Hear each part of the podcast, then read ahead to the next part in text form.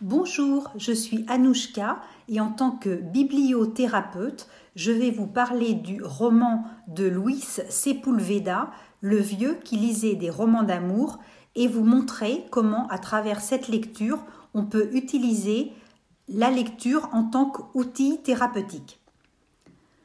Dans un premier temps, je, je vous fais un court résumé du livre.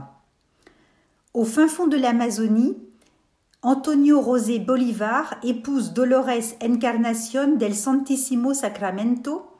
Ils sont seulement âgés de l'âge de 15 ans et vont porter tous les deux le poids d'un mariage jugé comme une aventure trop grande pour eux. À l'issue de ce mariage, une vie de misère les attend, couronnée d'un rendez-vous avec la mort pour Dolores qui décède de la malaria, mettant un point final à cette union demeurée stérile puisque sans héritier. Dès lors, Antonio va vivre dans la jungle, en pleine forêt, durant de longues années, accueilli par la tribu des Chouars, qui sont des indigènes, avant de retourner dans la petite ville de El Idilio, après avoir été chassé de, cette même tribu des Chouars qu'il avait au préalable accueilli. C'est alors que le maire, un représentant totalement corrompu de l'État, une brute épaisse qui bat sa compagne indigène, embarque le vieux, c'est-à-dire Antonio, dans une expédition de chasse au jaguar.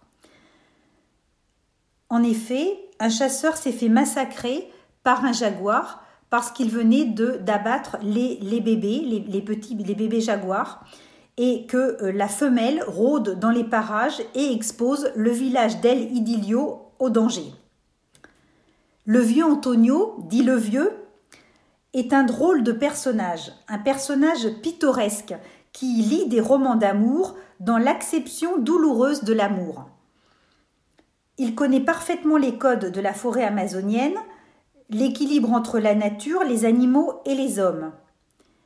Ce court roman d'aventure de Luis Sepulveda est une pépite d'émotion, un hymne à l'amour, une quête du Graal au sens initiatique de la quête du Graal et une communion philosophique de l'homme avec la nature.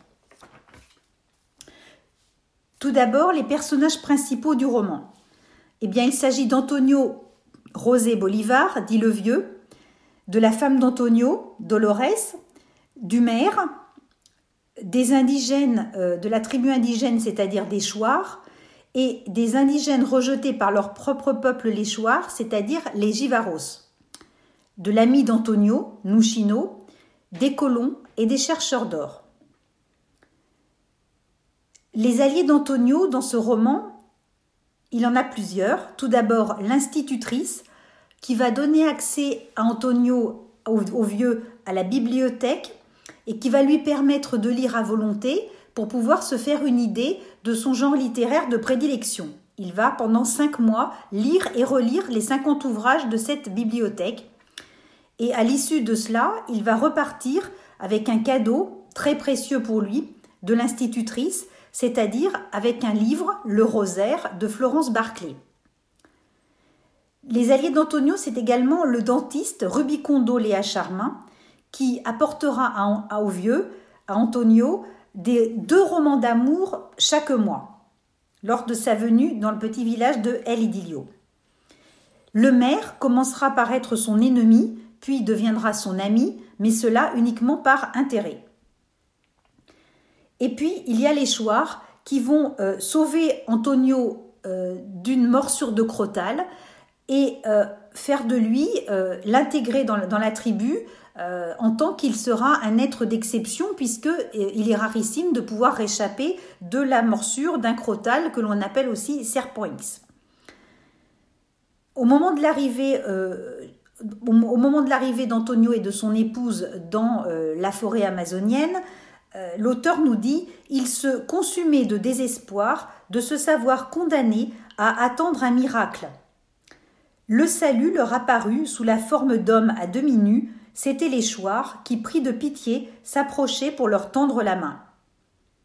Alors, les chouars vont tendre la main à Antonio et à sa femme, ils vont euh, leur apprendre à chasser, à pêcher, à construire des cabanes qui vont résister aux tempêtes, à distinguer les fruits comestibles des fruits vénéneux. Bref, les chouars vont leur apprendre à l'art de vivre dans la forêt. Alors, que peut-on euh, dire euh, en tant que, au niveau de ce passage, en tant que la lecture peut être un outil thérapeutique et qu'est-ce qui peut, dans cela, impacter notre, notre vie au quotidien? Eh bien, euh, tant que l'espoir perdure, la vie continue à palpiter. Hein. il, se, consumait de désespoir et à ce moment-là, les choix vont leur tendre la main. Alors, Christian Bobin nous dit cette très belle phrase Personne ne peut vivre une seule seconde sans espérer. L'espoir, euh, c'est ce qui nous permet de nous inscrire dans la durée en tant que euh, l'espoir nous fixe dans l'ici et maintenant, mais nous, permet de nous euh, projeter dans le futur. Et, bien sûr, comme la vie est un continuum, le, passé, il y a passé, présent et futur, et le futur nous raccroche également à l'instant présent et à l'instant passé. Dans cet univers hostile de, barbarie, eh bien là, on a des témoignages d'entraide et de compassion qui nous montrent que la vie est une longue chaîne humaine et euh, que les peuples primitifs avaient déjà compris ce que, nos sociétés modernes très égocentriques ont tendance à oublier, c'est-à-dire que euh, notre survie dépend de la solidarité. Et on a eu en, ces temps de, Covid-19 et de, coronavirus euh, des témoignages de solidarité, hein, de gens qui ont tendu la main euh, au SDF en leur apportant euh, des repas dans la rue, des gens qui, à la hâte, ont fabriqué des masques pour, pour sauver des vies, tous ces témoignages de, compassion et d'entraide et, et qui nous prouvent que la vie ne peut, ne peut, ne peut palpiter, ne peut avoir une vraie réalité, vraiment, euh, ne peut s'inscrire dans la réalité que si nous avons de la compassion vis-à-vis des autres. Maintenant, si l'on parle de la tension entre les désirs et les besoins d'Antonio, bien ses désirs, c'est de préserver la forêt amazonienne, qu'il chérit plus que tout. Et ses besoins, c'est effectivement de chasser pour la survie, hein, chasser pour se nourrir. Mais dans cette société euh, de gens primitifs et d'indigènes, eh il y a des vraies valeurs, il y a des codes de conduite. Hein. et euh, les codes à respecter chez les chouars, eh c'est de ne tuer les animaux que lorsqu'ils sont adultes. Or là, on se rend compte qu'il y a eu transgression des codes puisque euh, ce chasseur a tué les bébés, euh, les bébés jaguars. Alors, après la mort de, Dolores, eh Antonio ne, va pas pouvoir retourner à son village de la, Cordillère, car, nous le dit l'auteur, les pauvres pardonnent tout, sauf l'échec. Alors là, il y a une, notion très importante, la fierté de ce peuple de guerriers, hein, qui sont des battants. Euh, on peut tout pardonner, on peut tout accepter, tout pardonner, les pires trahisons, euh, les crimes, les viols, l'inceste, entre autres, mais on ne pardonne pas l'échec. Alors, euh, à propos du pardon, juste une petite, une petite parenthèse, je, voudrais souligner que pour moi, le pardon est plus un concept, euh, euh, je dirais, qui rentre dans la sphère religieuse. à la notion de pardon, je préfère la notion d'amour. Pourquoi? Parce que aimer l'autre, c'est accepter qu'il soit imparfait et qu'il puisse nous offenser. Et aimer l'autre, bien sûr, ne peut être acté que si et seulement si l'on s'aime soi-même. Alors, étant donné que si, l'on postule que les autres sont notre miroir, eh bien, en aimant l'autre, on s'aime soi-même et on accepte aussi euh, d'être soi-même imparfait et on, s'accepte aussi en tant qu'être imparfait qui puisse être amené de temps à autre à offenser l'autre. Il y a aussi dans, euh, cette, euh, notion de qu'on ne peut pas pardonner l'échec, et eh bien pour moi, euh, ça me fait appel à la notion de résilience et qui, pour, qui serait la grande absence, la grande absente euh, euh, de, de, ces peuples, hein, qui serait absente dans un concept absent de leur, de leur, de leur pensée. Euh, et pourtant, la résilience est un moteur puissant de développement de l'être. Hein. Donc, la résilience serait absente dans, euh, dans l'esprit de ces peuples. Mais elle n'est pas totalement absente de, de, de, cette, de ce roman. Et euh, cela nous, je vais vous le prouver parce que, en fait, il y a cette sorte dans ce roman de communion entre l'homme et la nature, puisque l'auteur nous dit le jour, il y a l'homme et la forêt, la nuit, l'homme et forêt. Alors cette communion très étroite entre euh, l'homme et la nature, l'homme est imprégné de la nature, la nature euh, euh, englobe l'homme et l'homme en fait est, un petit peu englouti dans la nature. Hein. il y a cette véritable fusion, cette véritable communion. Et à, ce propos, je, rebondis de nouveau sur la résilience pour dire qu'elle est absente dans la tribu des Chouars, mais elle n'est pas absente de, de l'univers du roman, puisque la résilience touche de nombreux domaines. On ne va pas parler de tous les domaines aujourd'hui, mais là, on va évoquer le domaine de l'écologie. Pourquoi? Parce qu'il y a cette sorte de d'homéostasie dans la nature. La nature, euh, en quelque sorte, reprend ses droits. Euh, par exemple, quand, il y a un incendie, eh bien, la nature euh, va, de nouveau, les arbres vont repousser, vont l'herbe va reverdir, et la nature a cette faculté de rebondir sur l'événement et de reprendre ses droits et de retrouver sa, forme initiale euh, après avoir été, euh, après avoir été euh, je vais dire, endommagé. Alors il y a quand même cette notion de résilience très forte par rapport à la nature. Dans ce roman, il y a également une éloge de la vieillesse en tant qu'elle apporte la sagesse. Et Antonio avait su attendre et les vertus, ses vertus d'attente lui avaient donné le pouvoir de maîtriser le fil de ses souvenirs de prendre le pouvoir sur ses souvenirs, d'être sélectif et d'éviter ainsi la nostalgie. Alors la nostalgie peut avoir de bons côtés, mais dans le cas d'Antonio, et quand il y a eu vraiment beaucoup de souffrance euh, auparavant, eh bien il vaut mieux euh, l'éviter, il vaut mieux euh, la mettre de côté, et c'est cette faculté de, sagesse, hein, ces vertus d'attente et de la sagesse qui ont permis à Antonio de le faire. À propos de la patience, il y a aussi quelque chose d'important, c'est dans, la nature, notamment là, on a parlé des, on a parlé des fauves, eh bien, les, les fauves nous enseignent en quelque sorte la patience. Ils savent patienter de longues heures et attendre leur proie pour pouvoir euh, se nourrir. Il y a également dans, dans, dans, ce roman une éloge de la beauté. À propos de la femelle Oslo, l'auteur nous dit Malgré sa maigreur, c'était une bête superbe, un chef-d'œuvre de grâce, impossible à reproduire même en imagination. Alors, la beauté est tellement euh, fascinante et tellement foudroyante qu'on ne peut même pas l'imaginer tellement elle est grandiose. Alors, il y a de nouveau cette notion euh, dont Dostoïevski nous disait euh, la beauté sauvera le monde. Eh bien, effectivement, la beauté peut, être, peut être salvatrice et peut nous aider à percevoir les choses différemment et à, en quelque sorte, nous, nous sauver. Maintenant, nous allons parler des, effets de, la lecture sur Antonio et ils sont nombreux. En parlant des textes de géométrie, il dira c'est une charade absurde ou une franche obscénité. Alors, il y a évidemment de sa part sans doute un manque de compréhension de la géométrie. Hein. il n'est pas, très instruit et il a du mal à comprendre, donc euh, il, ne, comprend pas euh, que l'on puisse lire des textes de géométrie. À propos des textes d'histoire, il en parlera comme d'un chapelet de mensonges. Là aussi, euh, l'histoire lui, semble très lointaine et euh, ça, n'impacte pas euh, son, ressenti. Par contre, en parlant des textes d'amour et en particulier du, livre Le Rosaire de Florence Barclay, eh bien, Antonio sera, je dire, assailli sous un déluge émotionnel. L'auteur nous dit les personnages souffraient et mêlaient félicité et malheur avec tant de beauté que sa loupe en était trempée de larmes. Il préférait ne plus penser, laissant béantes les profondeurs de sa mémoire pour les remplir de bonheur et de tourments d'amour plus éternels que le temps.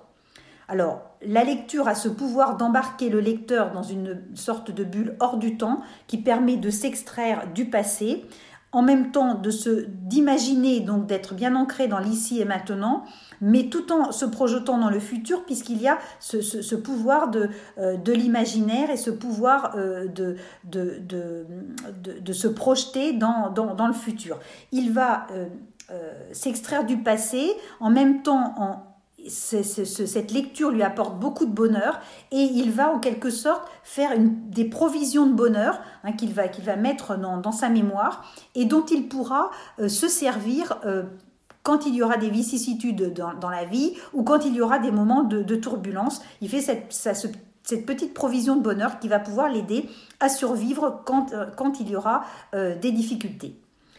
Alors, la lecture a également un très fort pouvoir d'imagination. À ce sujet, l'auteur nous dit qu'elle permet de divaguer sur les mystères de l'amour et d'imaginer les lieux où se passaient ces histoires. Alors, dans le livre, il est question de Venise, de la cité lacustre et, euh, du Grand Canal. Bien sûr, euh, le vieux n'a jamais voyagé, il n'a jamais quitté sa forêt amazonienne, il ne connaît pas Venise et il s'imagine euh, les maisons flottant au gré du Grand Canal sur, des, sur des pirogues. Alors, c'est cet énorme pouvoir de, l'imaginaire qui permet de, l'embarquer dans, dans, des aventures que, que jamais il n'aurait pu même rêver euh, euh, s'il n'avait euh, touché à la lecture.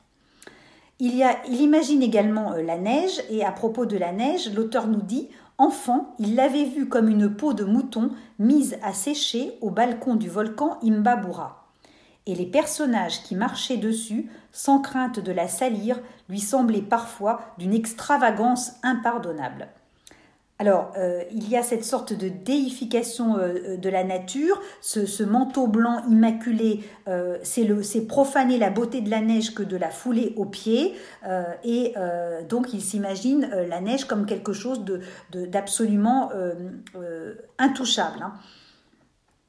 Et puis, il y a également, au, niveau du pouvoir imaginaire, l'auteur nous parle d'un baiser ardent et à ce moment-là, euh, Antonio va, s'identifier au personnage principal du, livre qui, se nomme Paul. Euh, ce personnage, il, donne des baisers ardents euh, et Antonio s'identifie à lui en tant qu'il s'imagine, euh, avant la mort de, sa, de, sa, de Dolores, euh, donner des baisers à Dolores et il ne comprend pas ce baiser ardent. Car chez les Chouards, le baiser n'existe pas et il inspire même du dégoût. Alors il se dit, dans ce cas-là, euh, ce, Paul, c'est vraiment un personnage, c'est vraiment un porc, hein, c'est vraiment un personnage immonde. Voilà. il, alors, il y a également dans ce texte une éloge de la paix euh, qui, est procurée euh, par la lecture.